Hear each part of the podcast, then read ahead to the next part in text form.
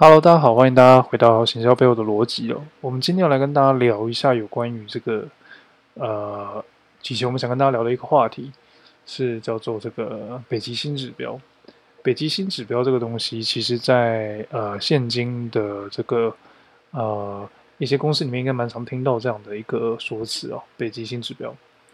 这个北极星指标它是用来做什么的呢？我们今天呢会先跟大家介绍一部分，那我们会在另外一集再跟大家讲细节，一些更多的细节哦。我们现在聊为什么要有这个北极星指标？呃，想必大家其实在一些工作上的时候，常常会跟同事们聊到指标的问题，比如说这个指标现在是否正常，又或是这个指标现在呃是否值得我们观测？那它那我们总是会遇到一个问题是说。呃，如果这个指标值得我们去观测，那它到底可以产生什么样的 impact？这个 impact 是指它又影响另外一个指标吗？还是它其实解决了某个问题？北极星指标呢，就有点在回答类似像这样的问题。它着重于几个面向。第一件事情，它讨论到就是说，它究竟我们定这个指标的目的是为了什么？那这个指标如何帮助我们企业成长？那再来是说，这个指标里面有哪一些重点是我们可以去留意跟观测的？那它的 key point 会变成公司在大家在讨论更细部的数据之前，我们可能会把这些指标当成一个 improve 的一个季度目标、长远目标、半年目标，甚至更久之后的目标。很可能你会有这样的情况发生。那简单来说呢，北极星指标呢，它就是一个用来让大家去认识说。成功公司现在最重要的指标是这个。那举个例子来说，maybe 可能你可能听过有一些啊、串流平台，他们可能在意的是使用者的观看时数。那这个对他对他来讲可能是最重要的指标。那为什么他说这个指标很重要？那你可能就是想说，哎，观看时数背后的影响是什么？它透露的讯息是什么？商号，你可能会想到这些问题。那可能也会听过一些，比如说一些平台，它可能在聊是说，哦，它贩售商品数量库存是它企业赖以为生最重要的部分，所以只要库存过多，哎，上不好，它可能就可以维持的很好的业绩或销售。那北极星指标呢，基本上来讲，就是在找到这个核心的关键。那我们来定义一下，什么叫做北极星指标？简单来说呢，北极星指标应该是一个呃。整个公司 business 上 model 上最重要的一个指标，观测这个指标的好处是，如果这个指标提升，对于整间公司一定会有正向成长。那这可能是一个我们会啊、简单来描述它的一个方法。它通常是一个百分比，那不一定是一个绝对数字。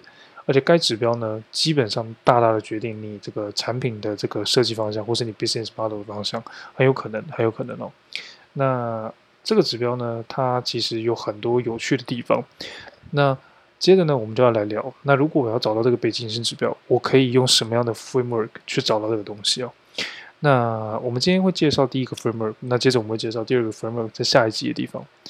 第一个 framework 里面呢，提到了基本的四个要素，第一个是 the work，第二个是 input metrics，第三个是你的 North Star metrics，最后是你这个 midterm、long-term 的 business result。分别这四个代表的意思是什么呢？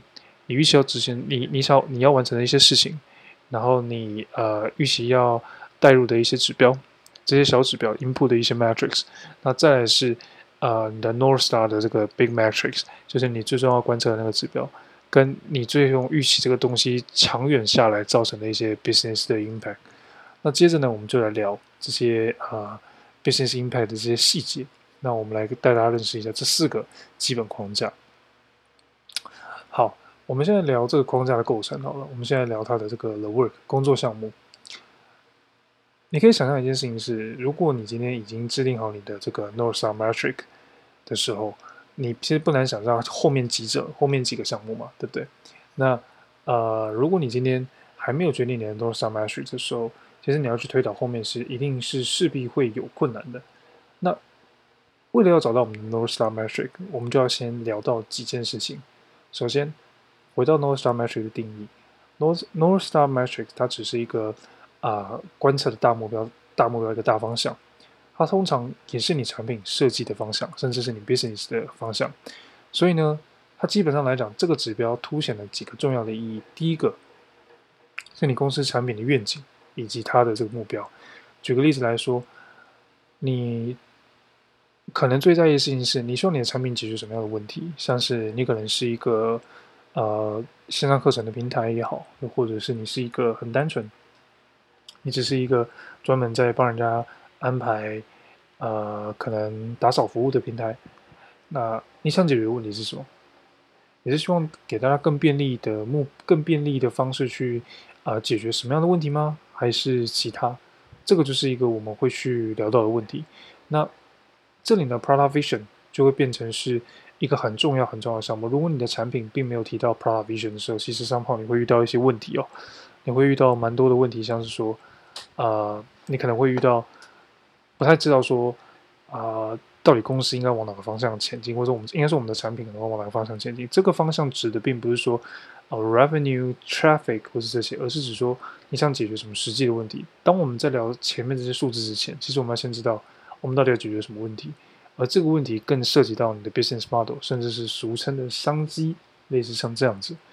那另外一个另外一个部分呢，除了 product vision 和 strategy 之外，接下来我们来聊另外一个叫 leading in leading indicator of success。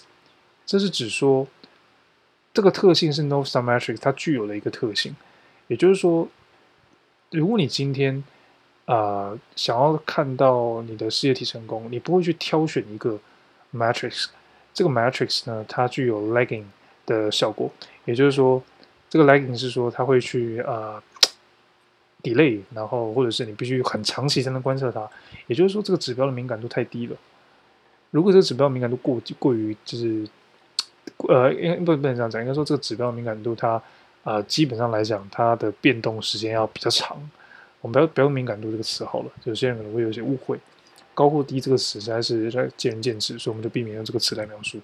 所以某种程度上来讲，它是在说你的指标很可能就是会啊、太过于 delay，或者是说不容易让你去判断你现在的状况。那这样的指标其实不太适合当做 North Star Metric，因为你可能每周都有营收压力，你每周都有一些目标压力。这时候得到营收，还是要提醒一下，我们解决某个问题。不代表我们不能拿到营收，也不代表我们不关注营收。没有营收，你的是你的 business 是不能 survive 的。所以绝对不是因为这样就不关注它的营收。所以这个是一个 key point，大家要聊到这些事情哦。那呃，所以你如果选了一个 matrix，它无法预测或是用来推估使用者未来的行为，或是察觉风险并采选这个 matrix 的话，那这都是一些不太好的一个情况。就是我们应该避免这些情况。举个例子来说，revenue 这个 term Revenue 这个这个营收这个很不适合拿来当这个 North Star Metric。这边解释给大家听为什么？因为 revenue 它是一个已经发生的一个 matrix，就是说它是一个发生的事实而累积而成的一个现象。我们可以用这个 revenue 去猜测一些我们已知的呃事实，或应该说我们去揣测一些事实造成的一些原因。那这个这个数字完全不能告诉我们产品出了哪哪里出了问题，对不对？你的 revenue 高，你的 revenue 低，actually tell nothing，你根本不知道你的产品出了什么问题。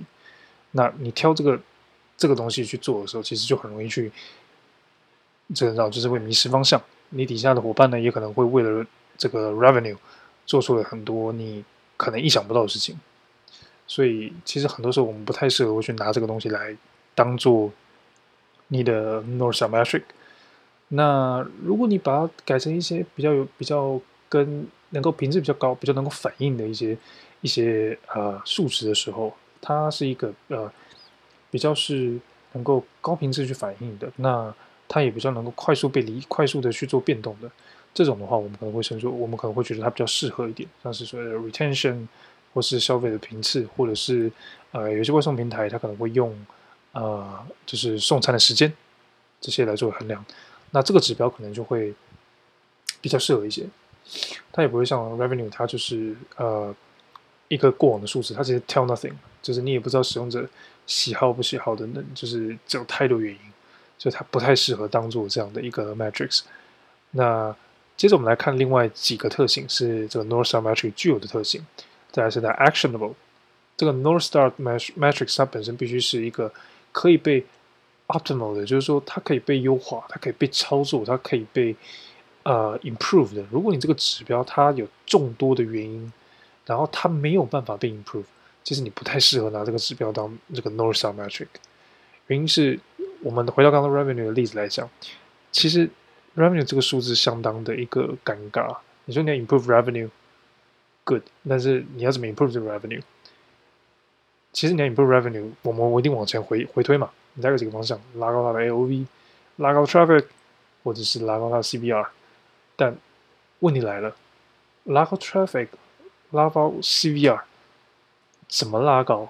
你现在有办法提高吗？这个问题在这里。你为你你的 traffic 不高的原因是什么？你 CVR 不高的原因是什么？所以 actually 你真正的问题是为何你的 CVR 是这样？为何你的 traffic 是这样？为何你的 AOV 是这样？所以，与其说你拿 revenue 这个指标当成一个 North Star metric，你甚至可以拿这些更底层的一些指标来用。所以这个指标本身它就不太适合去放在这里。那它也没有什么能够 actionable 的事情。我们再换个例子来讲，probably retention 这个词好了，就是 weekly 有多少人回访这件事情好了。我们说回访，先不管 member 或什么，我们就讲回访这件事情。你拿回访这个东西来讲的时候，你大家都知道说，啊、回访那它底下有一些 input metrics，有一些 metrics 更会影响回访。我们可以去想这件事情，什么情况呢？比如说，呃，user 你可能有一个固定的这个我们叫做 critical path，叫做呃，user 在做 retention 的时候，他一定走过这个 path，他会 retain。我们可以观察这个 path 里面某一些阶层的流失率，你可以把这些指标拉出来，那你可能就大概有个概念，就是说哦，somehow 就是这些指标可能会影响 retention。那 retention 如果越高，那我们还有一些 improvement，对不对？就是这些 improvement 可能会直接影响到更后面的东西。举例来说，回访率越高，那是不是有可能对我们的就是可能很明显它会影响到我们的 DAU，很影响会影响到我们的 MAU、WAU 这些数字，这些。那当然来讲，这个数字呢，它就有比较可控、可被操作的可能性，因为你也清楚知道哪些事情是可以被优化、被调整的。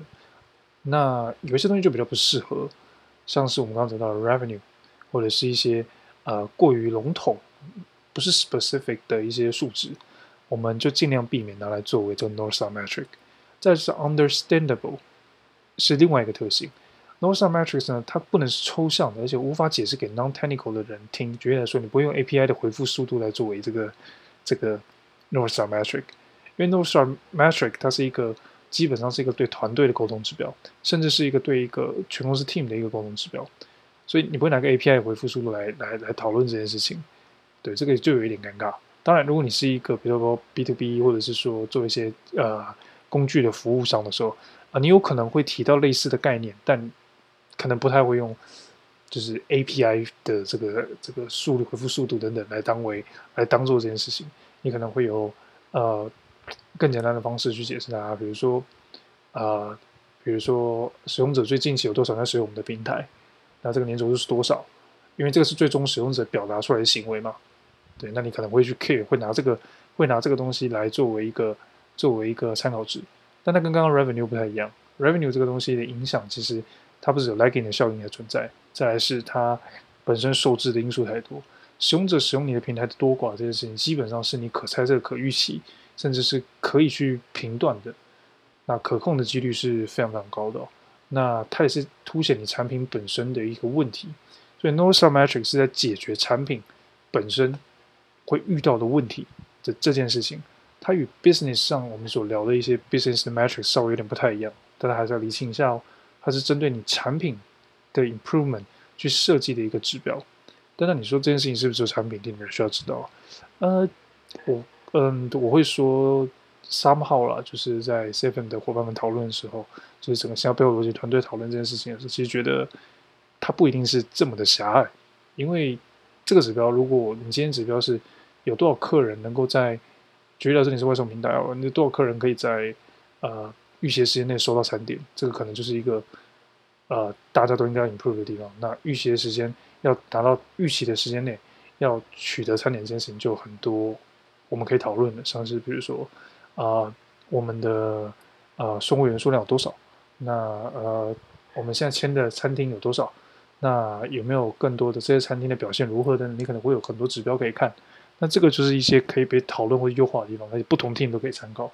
所以商号它不是这么狭隘，不是只有产品你需要去了解，而产品这两个词其实面向也很广，它不是只有说你的平台 service，呃功能什么样这些东西而已。其实你卖你贩售的服务也是一种产品嘛，在某种程度上来讲，所以大家可能要依据自己的产业去消化跟吸收还有理解哦。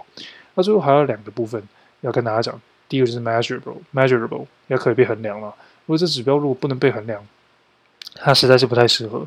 对，因为不能被衡量的东西，你就很难知道它卡高跟低。不仅你很难就是说服团队之外，团队也很难有成就感嘛，对不对？这个是一个很直观的事情。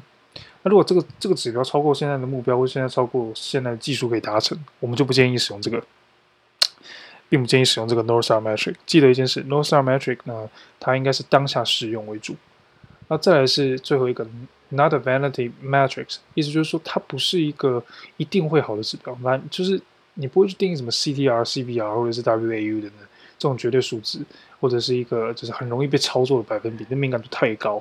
CTR CTR improve 是一件很容易的事情，你有很多种方法。我们不论正正反两正反两派，在你没有限制一些规矩情况之下的时候，啊、这涉及到我们怎么样去设计指标之间的这个关联，这个改天我们会再聊到。但如果你是 CTR，你想想看一件事，你把你的 banner 放到最大，手机有多少人误按这件事情，对不对？那你 CTR 一定会高嘛？但对你的营收有帮助吗？对你的 North Star Metric 有帮助吗？这个都是你可以去思考的部分。那 Clicks 更不用讲，就是如果你趋势来了，你大家就上去了。三号这都不是很适合。所以呢，我们总整理一下，这个 North Star Metric 基本上有五个特性：Product Vision 就是你产品的愿景，那这个你的产品策略；再来是 Leading Indicator of Success，就是一个呃，你产品它啊、呃、能够引导你走向这个呃。我们会说了，中文应该这样讲，就是说你成功的一个基本的因素，或者是一个指标，指标性的一个呃呃数值，你可能会拿这个作为参考。那再来就是说，actionable 这个指标，它是可以被分析的，应应该说它是可以让你看到被分析之后能够产生行为的。对，你清楚知道这个指标你现在可以 improve 它可以做什么，你可以揣测出来这件事情，那这个才有意义。但是 understandable。然后再就是说很容易被理解的，不会是一些 technical terms，因为你要对其他 team 一起做一些交代。再就是 measurable 可以被衡量，跟 not a vanity metrics，它不是一个一定会好的指标。关于这个一定会好，我们改天会再用 A/B test 跟大家聊更多有关于一定会好到底是怎么样的一件事情。好了，那我们今天的节目就到这边。如果你喜欢我们的内容呢，请记得到我们的 iTunes 上面留言，让我们知道你喜欢，是不是喜欢我们这样系列的内容。如果你喜欢这样的内容，又希望我们多讲一些有关于什么样的东西，欢迎你就是提出一些想法，让我们知道，我们可能就会看，因为你的这个呃想法，然后我们会为你特别准备一集。那除此之外呢，记得不要忘记 follow 我们的这个 IG，我们的这个呃我们的 IG 的名称叫做 MKD Logic，那记得 follow 我们的 IG，你会随时收到我们的最新消息。那同时呢，呃，如果喜欢我们的内容，你也可以到我们的网站上去看看、观看一些我们为大家整理的一些简单版的一些描述。那可以去看一下，我们有整理蛮多相当于的知识，比如说 behavior persona 或者是一些 persona 介绍、life cycle 等等这些东西，我们都做一些基本介绍来跟大家做分享。好啦，今天的内容就到这边，那我们下次见，拜拜。